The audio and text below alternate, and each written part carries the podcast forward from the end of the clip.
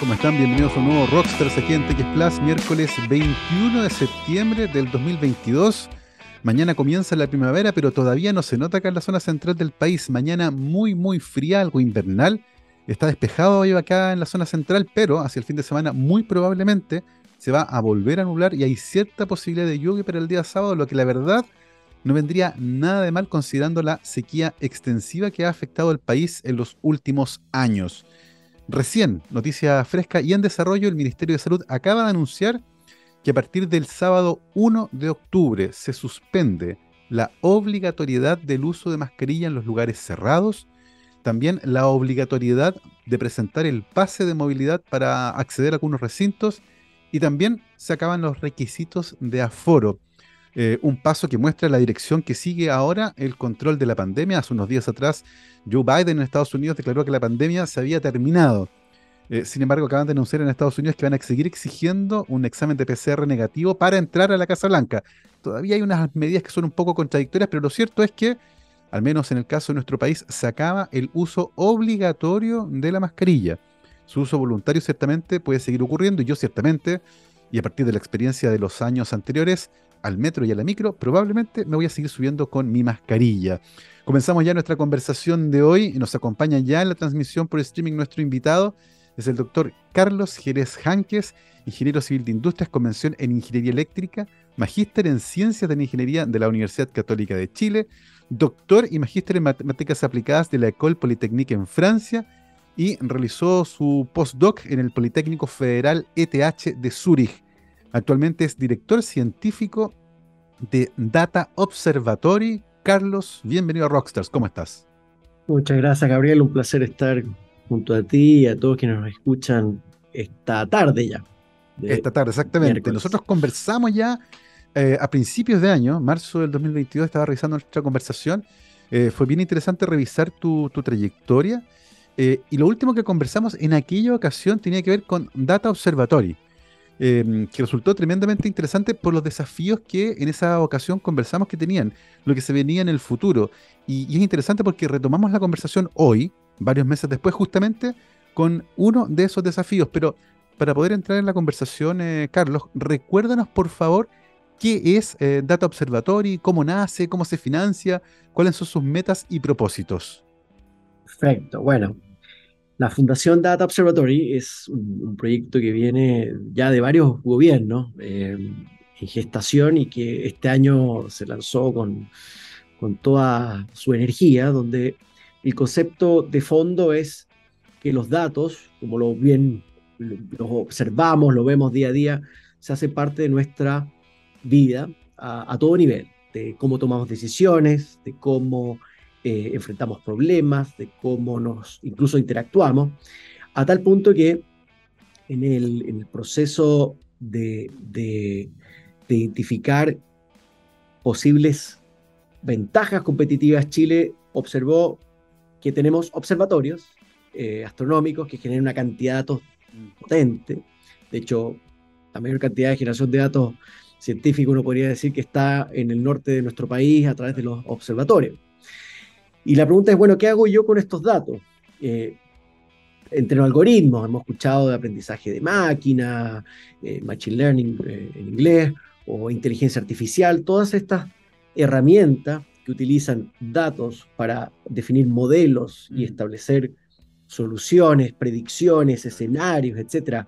Algunas veces se equivocan, como lo vimos en, el plebiscito hace poco, estos mismos modelos. No vamos a entrar en esa parte de la discusión es en esa visión donde el dato se hace relevante no solamente para la ciencia y la tecnología, sino también para el día a día de la actividad económica, es que se crea la Fundación Data Observatory como un ejemplo de lo que llamamos la triple hélice, una colaboración gobierno, empresa, academia, para abordar desafíos complejos a nivel nacional en la utilización de datos para mejorar la calidad de vida, para mejorar obviamente la calidad de investigación, para mejorar la calidad productiva también de nuestras empresas. Entonces, en la Fundación Data Observatory hoy participa el ministro de Economía, eh, la nueva ministra de Ciencia, los dos ministerios son parte de, la fundación junto a la Universidad Adolfo Ibáñez, que representa la academia por ahora, pero hay muchas universidades con las que la fundación ya colabora. Y eh, por el lado de las empresas, Amazon Web Services, con un financiamiento inicial de por sobre 20 millones de dólares durante cinco años, con aporte estatal y con aporte eh, de la Universidad Adolfo Ibáñez, para servir de un financiamiento inicial para generar proyectos y, em, eh, una, y una mirada donde esta plaza de conversación donde están Estado, empresa, academia, conversen de par a par, pero también para enfrentar problemas que son tremendamente difíciles.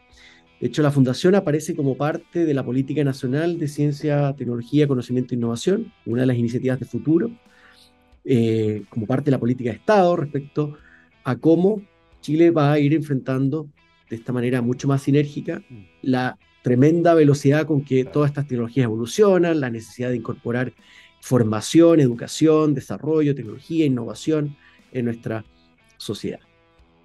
Espero... Eh, eh, sí, no. Pregunta, pero... Clarísimo, clarísimo y tremendamente interesante. Eh, de, tu de tu respuesta surgen varias preguntas. Una tiene que ver con la fuente de estos datos. Mencionaste los observatorios del norte y claramente Chile genera, produce esos datos. Datos de observación que son tremendamente masivos, que se pueden utilizar para un montón de otras aplicaciones y vamos a hablar también de eso en el futuro pero hay otros datos que nosotros no tenemos porque no hay forma de capturarlos. Eh, en ese caso, Carlos, eh, ¿cómo se hace con los datos? ¿Se compran? ¿Se piden prestados? ¿Te, los mm. pasan? ¿Cómo funciona ahí la captura de datos? Porque muchas veces esos datos pueden tener eh, origen en, no sé, el aparato militar de un país, por ejemplo, o un país que invirtió en satélite, Chile no lo ha hecho en, gran medida, y por lo tanto pretende tal vez sacarle partido a esos datos. ¿Cómo, cómo se obtienen datos que Chile no generó? Súper interesante. Bueno, ahí entramos en otra macro tendencia, por así decirlo, que es los datos abiertos. ¿ah? Cuando uno, uno ve eh, distintos modelos de desarrollo, eh, el concepto del dato abierto, que no significa dato público privado, sino dato abierto, dato cerrado, esa, es la diferencia. Dato abierto es que distintas organizaciones, que pueden ser privadas, públicas, eh, pueden ser con fines de lucro, sin fines de lucro, disponibilizan datos de sus operaciones, de su desarrollo, de sus éxitos, de su fracaso, para que el ecosistema se nutra de eso para mejorar sistémicamente. Eh, el concepto de dato abierto entonces es un movimiento a nivel mundial donde muchas agencias gubernamentales, estatales, privadas, públicas, etcétera, han ido participando para generar protocolos de accesibilidad y de facilidad a esos datos para que quienes juntan estas distintas fuentes de información puedan armarse de una forma más eh, fácil y a su vez más legítima también de data que permite generar estas otras consecuencias, que es información eh, para tomar decisiones, para eh, generar modelos eh, de, predilección o de, o de incluso de, mm, de, prescripción de soluciones a distintos problemas que son complejos. Entonces, hay distintas agencias que hoy entregan sus datos libremente. Muchos sistemas satelitales, por ejemplo, entregan sus datos libremente. Después vamos a hablar de eso. Eh, eh, pero así como está eso, está, hay, hay, hay fuentes de datos no sé, de, deportes, hay fuentes de datos de, la banca, del sistema financiero, de agronomía, en fin, el mismo gobierno tiene varias iniciativas que van en torno a otorgar datos. ¿Cuál es, cuál es la dificultad? Que, como tú bien decías, no es barato obtener datos necesariamente. Eh, si estamos hablando de datos, por ejemplo, de pesca, por ejemplo, nosotros hemos trabajado con, con el Instituto Fomento Pesquero, el IFOP, ellos tiene que llevar un barco, tomar mediciones, eh, instalar esos dispositivos, medirlos, procesar y entregar eso para que después, y ahí entramos nosotros más bien como fundación, apoyemos no, no necesariamente la generación de datos eh, o, la captura de esos datos, sino más bien el, una vez que ya está ese dato, cómo lo disponibilizamos de manera democrática, fácil, interoperable a nivel nacional, internacional bajo estándares de calidad de clase mundial. Claro, recuerdo que al principio de la pandemia, por ejemplo, el ministerio entregaba datos en un PDF. Eh, y era imposible extraer los datos para hacer análisis por otra parte, hasta que finalmente se generó una base de datos eh, de calidad mundial, que de hecho fue reconocida, ¿cierto?, al ministerio, eh, donde había datos que uno fácilmente podía tomar y utilizar para hacer otro tipo de análisis. Y justamente en eso me quiero detener, Carlos. Hoy, el aprendizaje de máquina, Machine Learning, permite tomar esos datos, encontrar patrones y generar modelos predictivos. nos permite tomar decisiones que son más complejas, cosas que no aparecen directamente en los datos. y uno puede predecir cosas. Eh, y hemos visto en el pasado lo que pasó, por ejemplo, con el gobierno en Holanda, eh, que acusó de fraude en el sistema de asistencia social a un montón de personas basadas en un score que automáticamente era emitido por un sistema de Machine Learning, básicamente basado en un prejuicio, que eran personas que eran inmigrantes y eran pobres. O lo que pasa en Estados Unidos con el Narcscare, que es una base de datos que le pone puntaje a las personas con respecto al riesgo para abusar de ciertas drogas como los opioides. Y muchas veces personas que tienen mascotas que usan opioides automáticamente quedan flagueados, ¿cierto? Les pone una bandera roja porque confunden la prescripción de la mascota con la de ellos. Eh, lo que nos lleva a una pregunta que es fundamental. Muchos de estos sistemas son bien opacos. Pertenecen a empresas que no dicen qué algoritmos están usando y reproducen sesgos que vienen, por ejemplo, de las bases de datos, que a veces tienen sesgo de representación, por ejemplo. Eh, en ese sentido, Carlos, ¿cómo está la legislación en nuestro país con respecto al funcionamiento de los sistemas de inteligencia artificial, por ejemplo, con respecto al manejo de datos y la toma de decisiones que afectan a las personas? Bueno, varias cosas tocaste eh, eh, en esta pregunta, Gabriel. el pequeño paréntesis, tú hablabas de los datos de COVID. Eh, fue la Fundación Data Observatory la que ayudó a hacer justamente la la interoperabilidad entre las distintas fuentes de, datos que estaban saliendo del Ministerio de Salud, Ministerio de Ciencia, y después ese proyecto se traspasó al Ministerio de Ciencia. Pero inicialmente fuimos nosotros, con, obviamente éramos muy pequeñitos, en ese momento tampoco queríamos estar cacareándolo, eh, pero eh, lo increíble es que Estados Unidos en este minuto tiene hoy una tremenda eh, polémica, porque justamente sus datos de COVID y datos de salud hoy están tan fragmentados, son poco interoperables entre tantas agencias donde no hay coordinación, que eso no les permite hoy abordar una futura pandemia como lo que está ocurriendo con la, eh, ¿cómo se llama? La, el, monkey, eh, la viruela símica, sí. Exactamente. Entonces, un poco lo que hoy es que siempre estamos diciendo que Chile le falta esto, Chile le falta otro, pero en estas cosas por alguna razón lo hemos hecho relativamente bien. Falta mucho por aprender, por supuesto, y, mucho ir avanzando en esto. Pero yendo a, tu pregunta de, fondo, eh, sin duda que uno de los desafíos, de hecho, desde el punto de vista incluso teórico, fundamental de estos sistemas de inteligencia artificial es cómo hacer sus explicaciones, o sea, cómo hacer sus conclusiones explicables. Claro. Lo que se llama la inteligencia artificial eh, explicable o, entendible desde el punto de vista de, bueno, ¿cuáles son las lógicas que están detrás? Ah, cuando uno hace modelos, generalmente dice, eh, hay, hay supuestos hechos sobre esto debiera funcionar de tal o cual modo. Pero cuando uno trabaja con redes neuronales o, metodologías de, de, inteligencia artificial o aprendizaje de máquina que se basan puramente en el dato, la verdad es que la máquina, como bien decías tú, si hay sesgos en los datos, me los va a reproducir en la salida. Entonces después cuando yo haga predicciones, va a reproducir el mismo sesgo de los datos que yo ingresé. Entonces la pregunta también es, ¿cuán buenas son las bases de entrenamiento de estos algoritmos? Y ahí viene un primer punto, es, si yo sé que hay sesgos en las, en las bases de entrenamiento, en los datos de entrenamiento, ¿cómo, ¿cómo espero yo entonces que la, que el algoritmo no vaya a replicar lo mismo, con lo cual yo lo estoy entrenando. O sea, básicamente le estoy enseñando los prejuicios, que si uno, si uno extrapola, es lo que sucede también a veces con, con nuestra juventud, uno extrapola a los juicios que uno tiene, quizás después obviamente tiene su pensamiento crítico y ellos son capaces de cuestionar esto que uno les ha enseñado. Entonces, hay todo un área de, de, de, investigación explainable AI que tiene que ver con esto. Eh, y a nivel internacional eh, eh, es sin duda, sin duda, como tú me mostrabas en los ejemplos, un área de donde se, se junta justamente la parte científico-tecnológica tras esto con la parte ética, moral, regulatoria. Eh, y eso, en Chile ya hay una política nacional de, inteligencia artificial. Eh, siento que, eh, se ha avanzado mucho en ese terreno, bastante más, sin duda, que, que, el resto de Latinoamérica. Ahora hay que ver cómo esto se traduce en el día a día de nuestros organismos públicos, de nuestras empresas privadas, eh, eh, de las organizaciones, de cómo se van incorporando estos elementos a la hora de utilizar estos algoritmos. Eh, no hay una respuesta definitiva, eso también es como bien, a uno siempre le gustaría tener una respuesta sí o no, pero un poco yendo también en esta lógica de, de, los algoritmos de aprendizaje de máquina, hay probabilidad de, más que una respuesta exacta.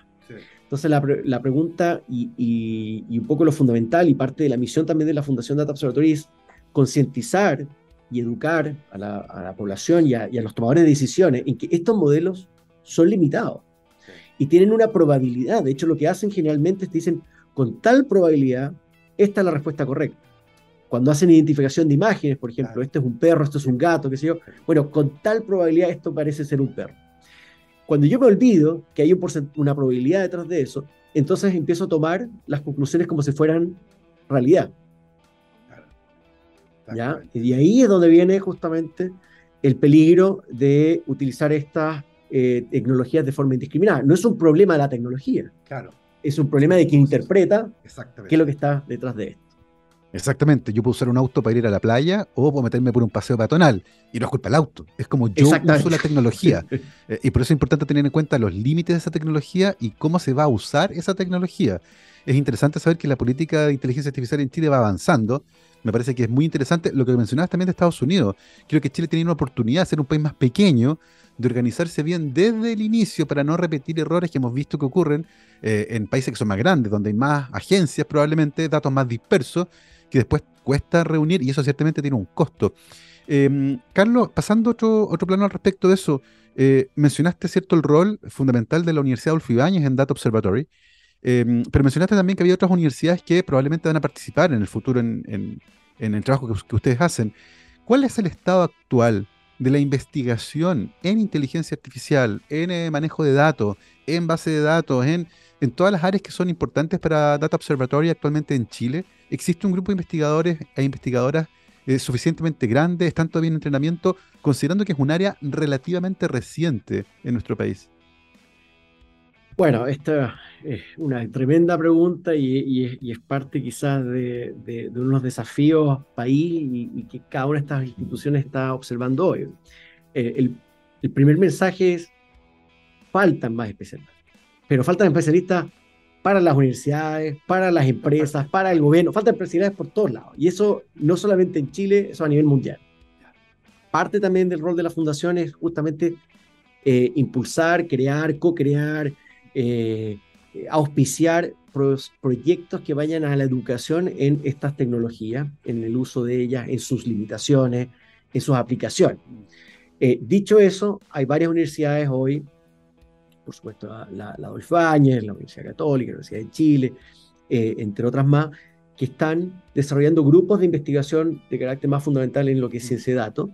Hay instancias también de colaboración entre múltiples universidades, como son eh, el Instituto Milenio de Fundamentos de Datos o el, el, Centro Nacional de Inteligencia Artificial, CENIA. O sea, hay una serie de iniciativas eh, que a veces no conversan tan fácilmente como uno quisiera, pero que están bastante bien mapeadas desde el punto de vista de lo que es la Agencia Nacional de Investigación y Desarrollo y del Ministerio de Ciencia, y de Corfo también, que generalmente apoya este tipo de instancias.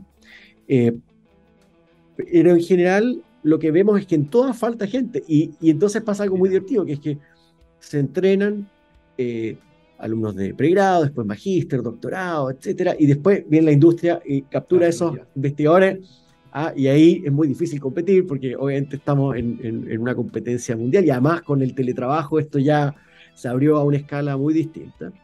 Em, pero un poco el, el, fenómeno detrás es que Chile, dado este contexto mundial, está bien posicionado respecto a estas temáticas a nivel latinoamericano, eh, con bastantes representantes también muy reconocidos a nivel mundial. Eh, pero falta bastante más masa crítica si uno quisiera decir, ya Chile es, no sé, eh, el líder mundial de, de ciencia de datos, va a ser difícil declararlo. Pero sí podemos aprovechar ventajas competitivas como los observatorios astronómicos que generan canchas de entrenamiento por una parte, y ahí, ahí está la Universidad de Concepción también, tenemos proyectos con la Universidad Austral en temas de, biodiversidad, y un poco lo que vemos es que hay temáticas, más que quizás decir soy el rey del data science, porque es tan amplio, hay temáticas donde uno realmente sí puede decir, ahí sí podemos ser los mejores y yo creo que eh, no, hay que tenerle miedo a eso, pero sí es un trabajo eh, duro y, riguroso el hacer esto bien y Chile tiene talento, es cuestión de básicamente ir impulsándolo a, esos, a esos logros. es, tremendamente interesante eh, el nivel de desafío que hay acá. y mencionaste algo que, que es particularmente mm, relevante y que tiene que ver con cómo uno genera una masa crítica de investigadores e investigadores en esta área. Eh, y hemos visto en la historia de nuestro país cómo varias áreas fueron creciendo lentamente, pero no fue hasta que la comunidad científica tuvo un tamaño determinado que esa área explotó finalmente eh, y logró contribuir al desarrollo científico-tecnológico del país. Eh, y en esta área en particular, y considerando que los tiempos en el desarrollo de tecnología aparentemente pasan muy rápido, eh, uno mira para el lado y en un año la tecnología cambió por completo, hubo un salto cuántico con respecto al conocimiento y la aplicación de herramientas, da la sensación de que hay poco tiempo. Eh, en ese sentido, eh, ¿cómo ves el impulso que Data Observatory puede hacer, por ejemplo, a orientar la carrera de personas interesadas por esta área? Porque uno mira, por ejemplo, tu trayectoria, Carlos, y tú eres ingeniero civil de industrias, pero después te metiste a hacer un doctorado en matemática aplicada, como que como que no hay un camino que uno pueda decir fácilmente, esto me va a llevar a trabajar en datos, en ciencia de datos o en inteligencia artificial pensando particularmente en quienes están en cuarto medio, por ejemplo, y dicen, sí, esta área es como el futuro, me interesa, pero la verdad, no tengo idea por dónde irme. ¿Cómo ves ese camino? Mira, eh, eh, es, tal cual, ¿ah? mi, carrera no, es lineal y yo creo que eso eh, cada vez parecía ser más común, el concepto de, de, que yo en cuarto medio tengo clarísimo lo que voy a hacer en los próximos 10, 15, 20 años. Yo creo que eso tenemos que olvidarlo, eh, sobre todo a la velocidad que tú también mencionabas, la velocidad de, cambios tecnológicos, revoluciones, creación de nuevos empleos. Hace 20 años atrás, ¿quién hablaba de digital marketing? O sea, eh, o, de influencers y cosas ah, que, que, han ido apareciendo y así sucesivamente. Ahora, piloto de dron parece ser un trabajo bastante apetitoso en los próximos 10 años. Eh, entonces, un poco yo, yo, yo iría más más que, más que estudiar un camino, estudiar eh, formaciones que abran la mente lo suficiente como para ir adoptando y, asimilando conocimientos de manera eh, más eficiente, eh, estando clarísimo que uno va a tener que seguir estudiando el resto de la vida. Yo sigo estudiando hasta el día de hoy, después de dos magísteres, un doctorado, sigo estudiando, o sea, no, no, me queda otra.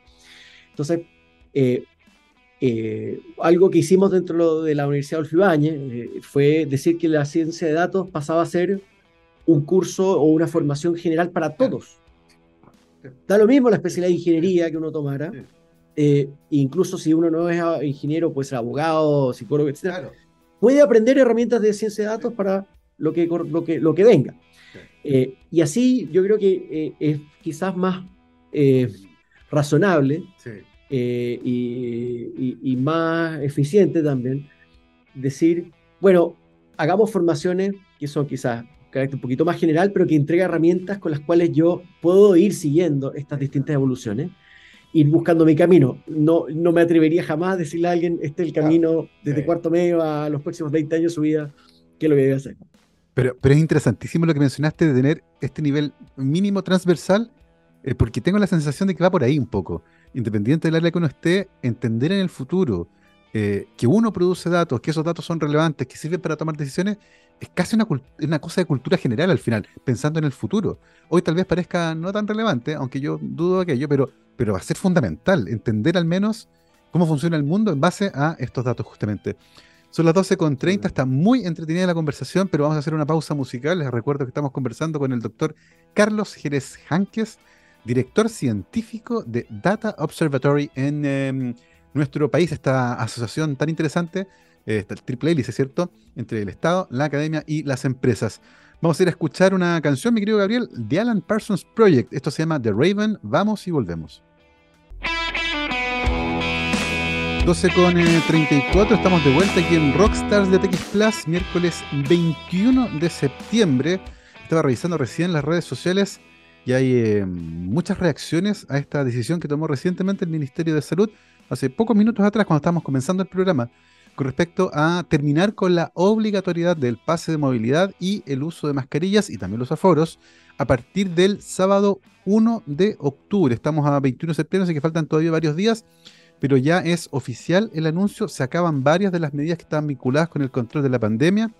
Eh, como les decía, dejó de ser obligatorio, pero si ustedes de manera voluntaria evidentemente quieren seguir utilizando mascarillas, particularmente en espacios cerrados, tengo la sensación de que puede ser muy beneficioso, particularmente con respecto a lo que vimos eh, con la baja de la circulación de virus respiratorios durante el invierno. Así que estén atentos a esa discusión. Nosotros seguimos nuestra conversación de hoy con nuestro invitado, el doctor eh, Carlos Jerez Janques, director científico de Data Observatory, em, esta colaboración público-privada, ¿cierto? Sin fines de lucro, eh, que está mm, actualmente con un proyecto muy interesante que es DataCube Chile, una plataforma que compartirá un inédito volumen de datos históricos satelitales que pueden ser usados para la investigación climática y territorial. Cuéntanos un poco, Carlos, con respecto a DataCube.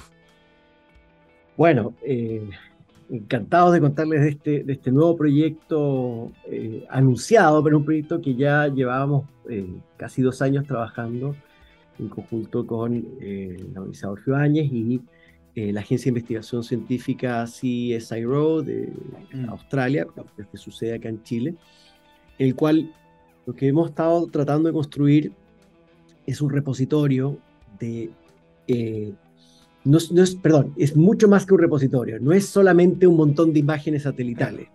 Ah, de hecho, son 38 años de imágenes satelitales eh, de distintas constelaciones, así se le llaman los sistemas satelitales, eh, distintas constelaciones de la Comunidad Europea, pero también de Estados Unidos, donde estos datos que miran distintas longitudes de onda, o sea, que ven desde cosas visibles a cosas eh, más de carácter infrarrojo y entre medio un espectro variado, uno puede, conjugándolas a través de inteligencia artificial, generar una base de datos que se llama el, cubo de datos, el Data Cube, eh, que en este caso tenemos eh, cubierto todo Chile, 38 años, son eh, mil terabytes de información que están ahí, que uno puede acceder desde su portable, desde su computador en la casa, sin tener que bajar esa cantidad de información, que sería una locura.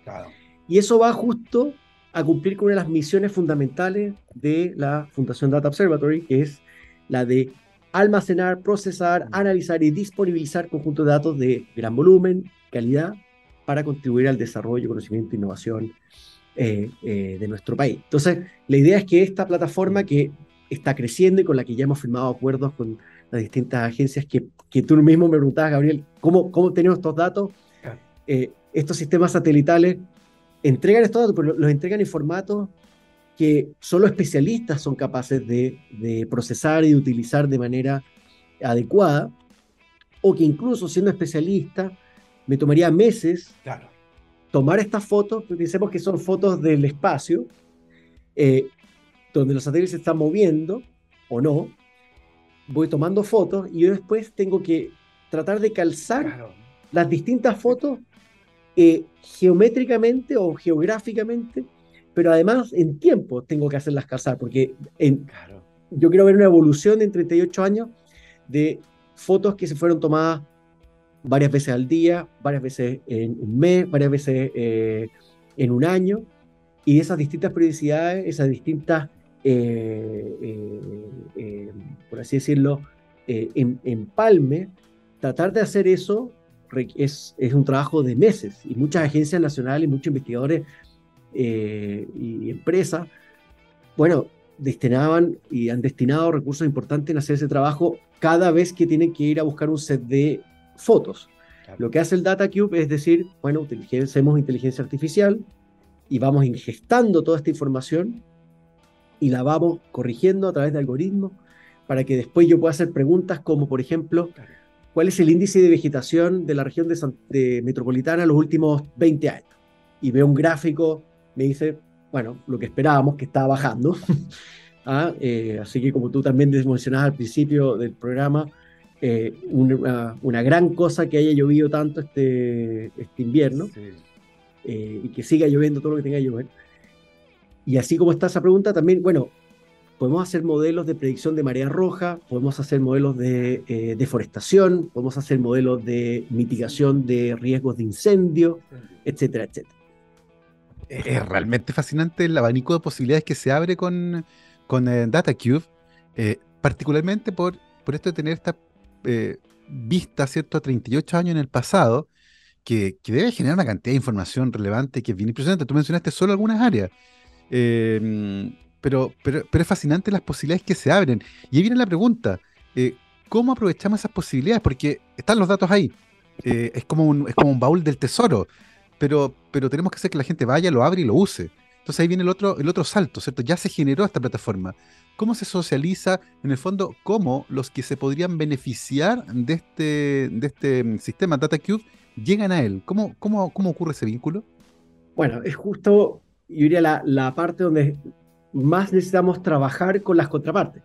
Eh, ¿Por qué? Porque en el fondo eh, es muy distinto un diálogo con investigadores que están analizando los efectos de, eh, combinados de sequía más olas de calor versus una empresa minera, por ejemplo, que quiere hacer un, una, escenarios de impacto medioambiental de sus operaciones o de eh, plantaciones de tal o cual eh, cultivo puedan tener sobre eh, los nutrientes y la vegetación aledaña, etc. Hay una serie de preguntas que van a ir surgiendo. Ahora, ¿qué es lo que tenemos hoy planteado? Es básicamente a través de nuestra misma plataforma, dataobservatory.net, sistemas de acceso donde la gente puede ir solicitando una cuenta, un acceso. Ahora también nosotros estamos viendo hasta qué punto vamos automatizando todo este proceso para que cualquier persona pueda ingresar e ir a buscar exactamente lo que se solicite.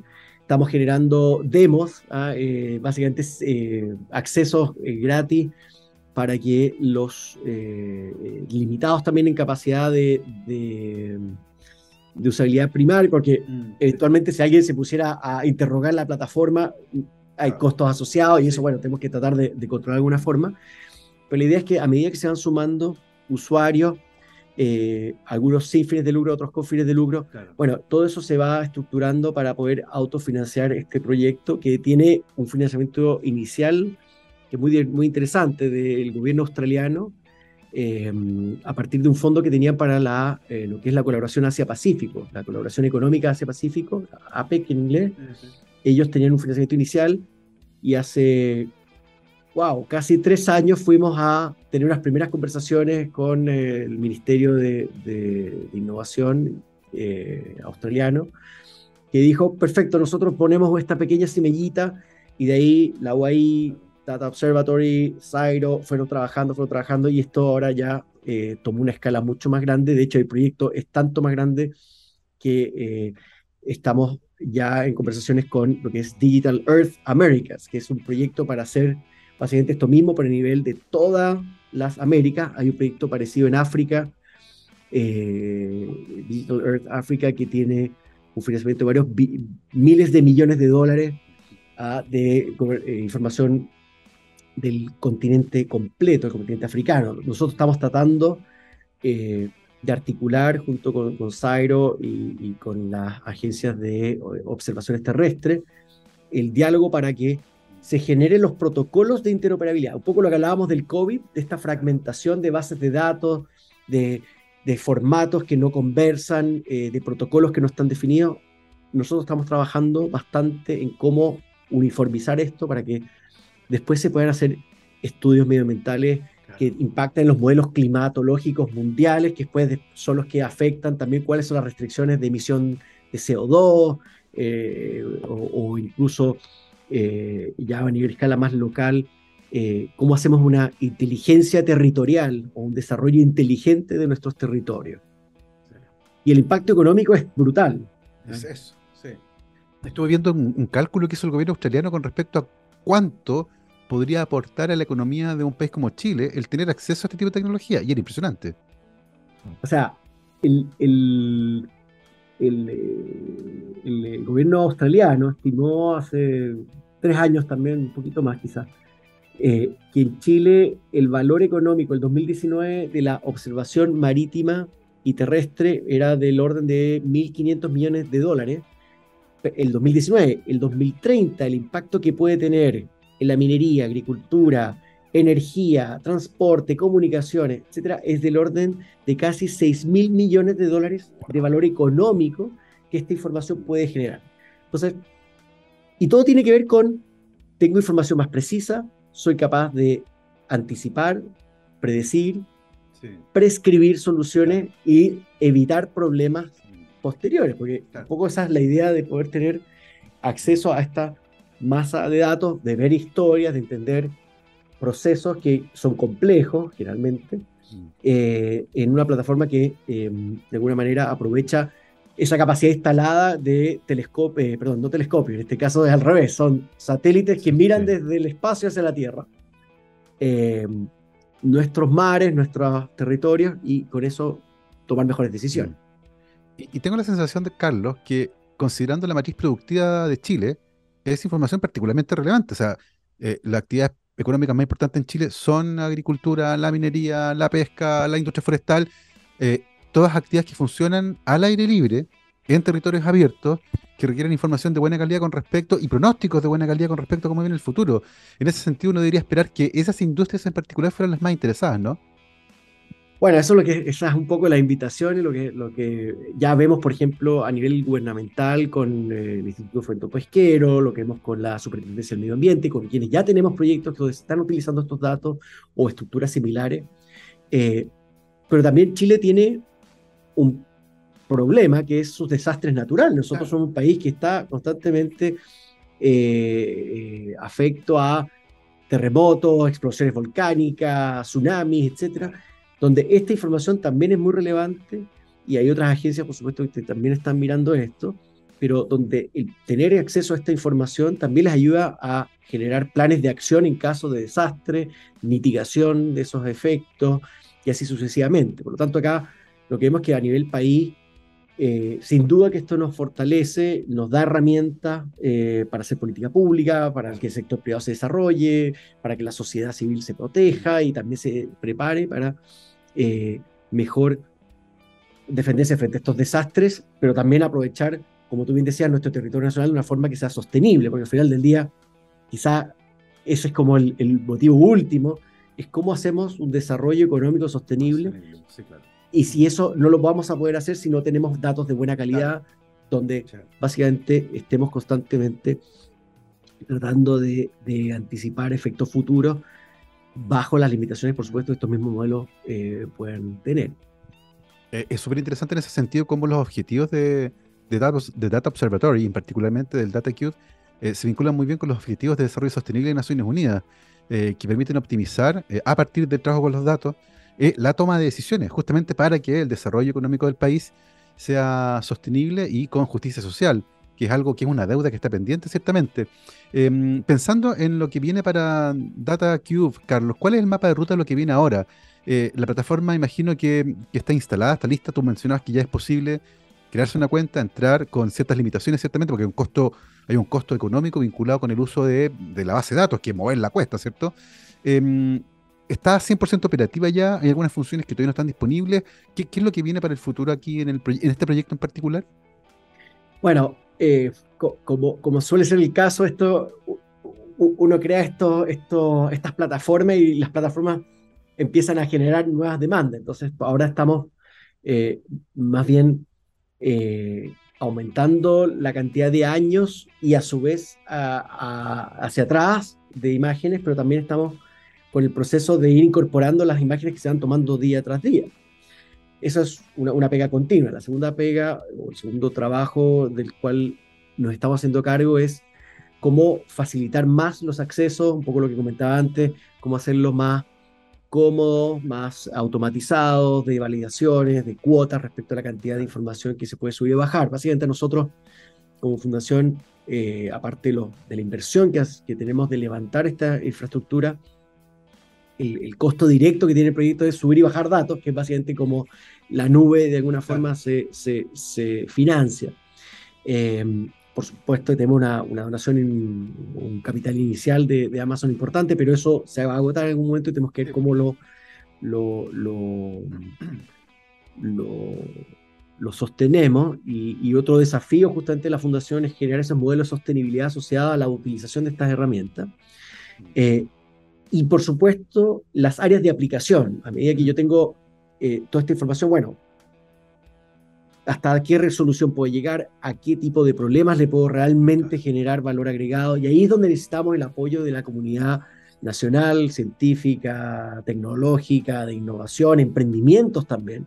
Yo esperaría que muchos emprendimientos se propulsaran eh, gracias a esta infraestructura con la cual se van especializando mucho más, no sé, en eh, efectos de, eh, de certificación o, en el norte, donde van poniendo un poquito más el foco y donde van complementando lo que nosotros somos capaces de otorgar con, obviamente, mediciones en terreno, con eh, conocimiento experto. También yo no soy un experto en, en, en, en, observación terrestre ni nada por el estilo.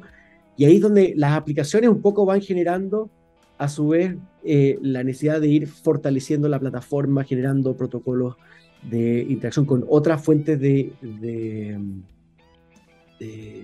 data, como puede ser la agricultura de precisión. Por ejemplo, yo tengo un predio y tengo sensores específicos de humedad, etcétera, pero también tengo la imagen satelital. Entonces, en función de eso, tengo un modelo más macro, paso a un modelo más fino, cómo complemento esto, cómo retroalimento a su vez eh, el proceso de toma de decisión en función de toda esta información que puedo obtener.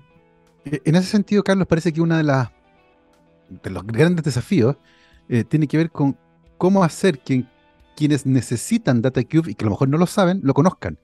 en el fondo, decirle, mire, este problema que usted tiene aquí se podría solucionar con, charán, acá el acceso a esta. ¿Cómo, ¿Cómo se hace ese trabajo? ¿Es a través del Estado? A través de los ministerios, está el Ministerio de Economía, está el Ministerio de Ciencia, a través de los medios de comunicación, días de campo, recuerdo que Línea hacía días de campo, mostraba tecnología en terreno a los agricultores, y mire, este es el nuevo aplicador de pesticida, qué sé yo. ¿Cómo, cómo, cómo ven ese camino en particular? Todas las anteriores, básicamente. Hay, que, hay que aprovechar todos los canales. Eh, hoy, por supuesto, estamos eh, eh, generando instancias, por ejemplo, hackathons de utilización. Estamos participando en, una hackathon mundial de los océanos junto a, INRIA. Eh, estamos, hicimos, organizamos la primera hackathon eh, de la Fuerza Aérea y con, con el, el, Servicio Aerofotogramétrico, el SAF, que ahora es parte de eh, la Dirección Aeroespacial del gobierno. De hecho, la Fuerza Aérea tiene ya un programa de desarrollo de satélites a nivel nacional bastante contundente para los próximos años. Con ellos también vamos a, estamos trabajando en generar canales, vías para gente y, necesidades quizás más expertas. Eh, también queremos trabajar con el sector de emprendedores, por ejemplo, eh, de, de carácter más bien digital, pero también queremos, por supuesto, ir a mostrar estas capacidades al sur, al norte, etc. Ahí hay básicamente un esfuerzo que, que se está encaminando de manera, yo diría, espontánea y natural, pero también hay un diseño de ir abordando, por supuesto, quienes eh, más sensibles están esto, a esto hoy, eh, para que vayan adoptando estas tecnologías. Pero por supuesto uno tiene que ir a mostrarla y tiene que ir a comunicarla, así que muchísimas gracias también por el espacio que, nos, que, me das hoy, que nos das hoy eh, para poder contar de, esta, de este proyecto y, y aprovechar también de invitar a todos aquellos que estén interesados en tomar contacto con la fundación. Eh, dataobservatory.net, estoy haciendo un poco de publicidad, pero eh, la, idea es que esto sea un bien público eh, y donde todos puedan de alguna manera eh, participar y, hacerse parte de algo que al final es para nuestro país. Tal cual, tal cual. De hecho, vamos a repetir eh, la página de dataobservatory.net, donde está justamente la página web de Data Observatory con toda su plataforma y en particular DataCube Chile, que es datacubechile.cl, datacube Chile de Cube de Cube, datacubechile.cl, donde también está la plataforma de este proyecto tan, tan interesante del cual hemos estado conversando hoy, que tiene un potencial gigantesco. eh, particularmente considerando algunas áreas como la agricultura, la minería, la energía, el agua, el clima y el medio ambiente, todas descritas, por supuesto, ahí eh, en el sitio web. Cuando uno piensa en Chile, dice, ok, agricultura, minería, medio ambiente, wow, obvio. Entonces, el potencial que tiene es impresionante, así que esperamos que en el futuro, Carlos, tengamos buenas noticias con respecto a cómo se ha ido adoptando esta tecnología. Pero una cosa es crear la tecnología y otra es que se use la tecnología. Tengo la sensación de que, y tú mencionaste, no una sensación, están los datos del gobierno australiano, eh, implementar y aprovechar esta tecnología podría darle un impulso económico gigantesco a las actividades productivas del país, un salto con respecto, por ejemplo, cómo se toman ciertas decisiones, ya no por tincadas, sino, eh, sino usando datos, eh, datos que nos permiten tomar mejores decisiones para todos. Ha sido una conversación muy, muy entretenida y siendo las 12.55 la cerramos. Queremos, por supuesto, agradecerle a nuestro invitado de hoy que se haya tomado un tiempo para conversar sobre estos, estas eh, estos temas tan, tan interesantes, el doctor Carlos Jerez Hanques, que es director científico de Data Observatory. Carlos, muchísimas gracias por habernos acompañado en Rockstars. Muchas gracias a usted y que tengan una excelente, excelente semana lo que va quedando ya. Lo que va quedando, ¿cierto? Después del, después del 18 y ya viene octubre, así que afírmense con eso. Nosotros nos vamos como siempre con efeméride un 21 de septiembre, pero de 1934 nació el gran Leonard Cohen en Canadá, poeta, novelista, cantautor canadiense de gran trayectoria que falleció a los 82 años, así que celebrando su cumpleaños, vamos a escuchar con el gran Leonard Cohen The Future, el futuro, lo que se viene. Que estén muy bien, cuídense. Chao, chao.